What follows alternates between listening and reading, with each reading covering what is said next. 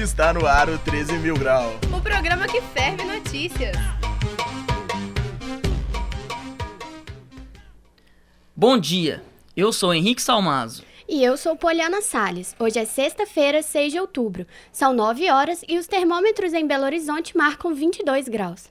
Tragédia em Janaúba aumenta o número de vítimas fatais. Temer deve sancionar hoje mini reforma política para ser válida nas eleições de 2018. Brasil empata jogo em La Paz. Acorda, Brasil!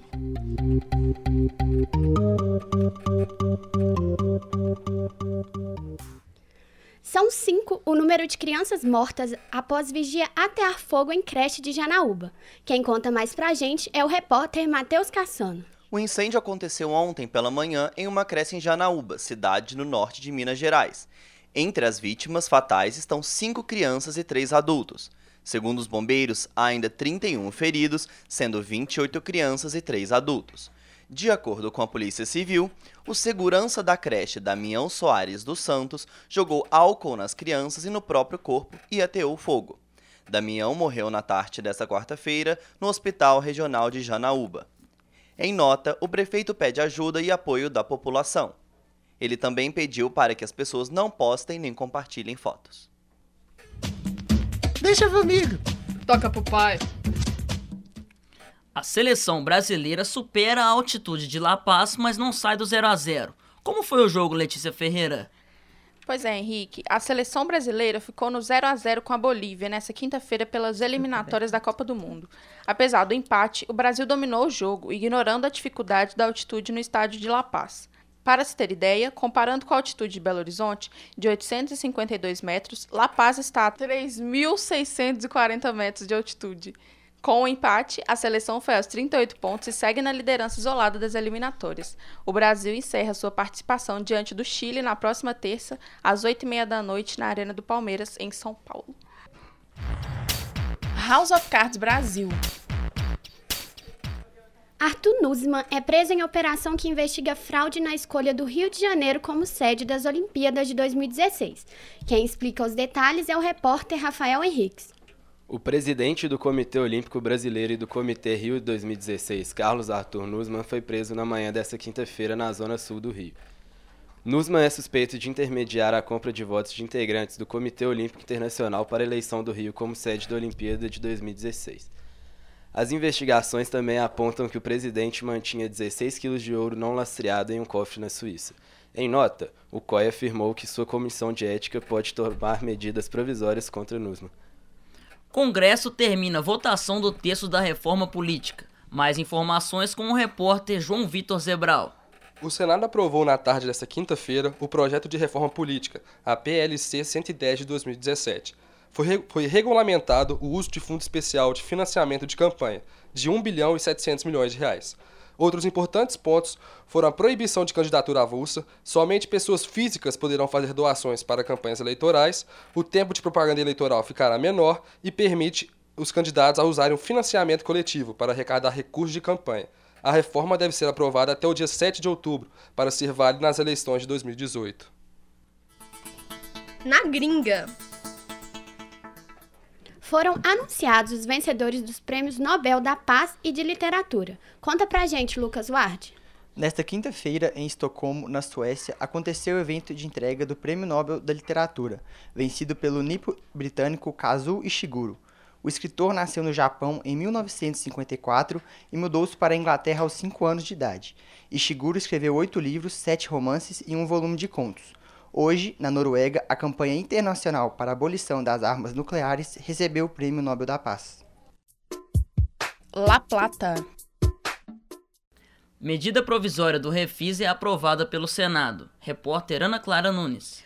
O governo editou uma nova medida provisória estendendo o prazo de adesão ao Refis, que antes seria encerrado no dia 29 de setembro. A nova data limite é 31 de outubro. Segundo o líder do governo da Câmara, Agnaldo Ribeiro, a decisão foi tomada em reunião do Palácio do Planalto. A extensão é considerada necessária para adequar o programa de refinanciamento de dívidas com o fisco. A medida permite que empresas e pessoas físicas com dívidas assumidas parcelem os débitos com desconto e juros e multas. O governo espera arrecadar mais de 3 bilhões de reais. Quem que pega, Zé? Durante essa semana, os alunos do, do curso de comunicação da PUC Minas puderam prestigiar o evento Jornada das Utopias. As repórteres Yasmin Mol e Larissa Magnavita conversaram com alguns alunos sobre o evento, que termina hoje. Matheus Capanema, quarto período de jornalismo.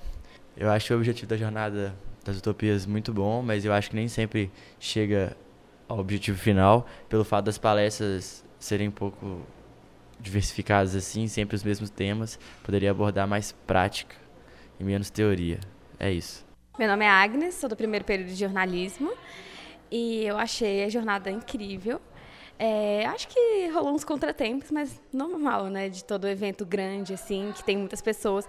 Mas achei incrível, porque abordou muito cultura brasileira e falou de assuntos que precisam ser falados. E foi tudo lindo. Meu nome é Lucas Alverde, quarto período de publicidade e propaganda. Foi uma oportunidade muito boa para a gente conhecer mais a diversidade que a gente tem e várias coisas culturais acontecendo ao mesmo tempo, muito legal. Fique ligado. Acontece na PUC. O Miniono, evento do curso de RI, começa na próxima semana. Conta pra gente, Guilherme Rodrigues. Realizado pelo curso de Relações Internacionais desde o ano de 2000, o projeto visa levar para alunos do ensino médio debates sobre questões sociais conflitantes no mundo. O evento ocorre durante quatro dias e atualmente conta com 20 comitês. Um deles é o de imprensa, que é organizado pelo curso de jornalismo e faz a cobertura de todo o evento. As inscrições são feitas no começo de cada ano, através de processo seletivo.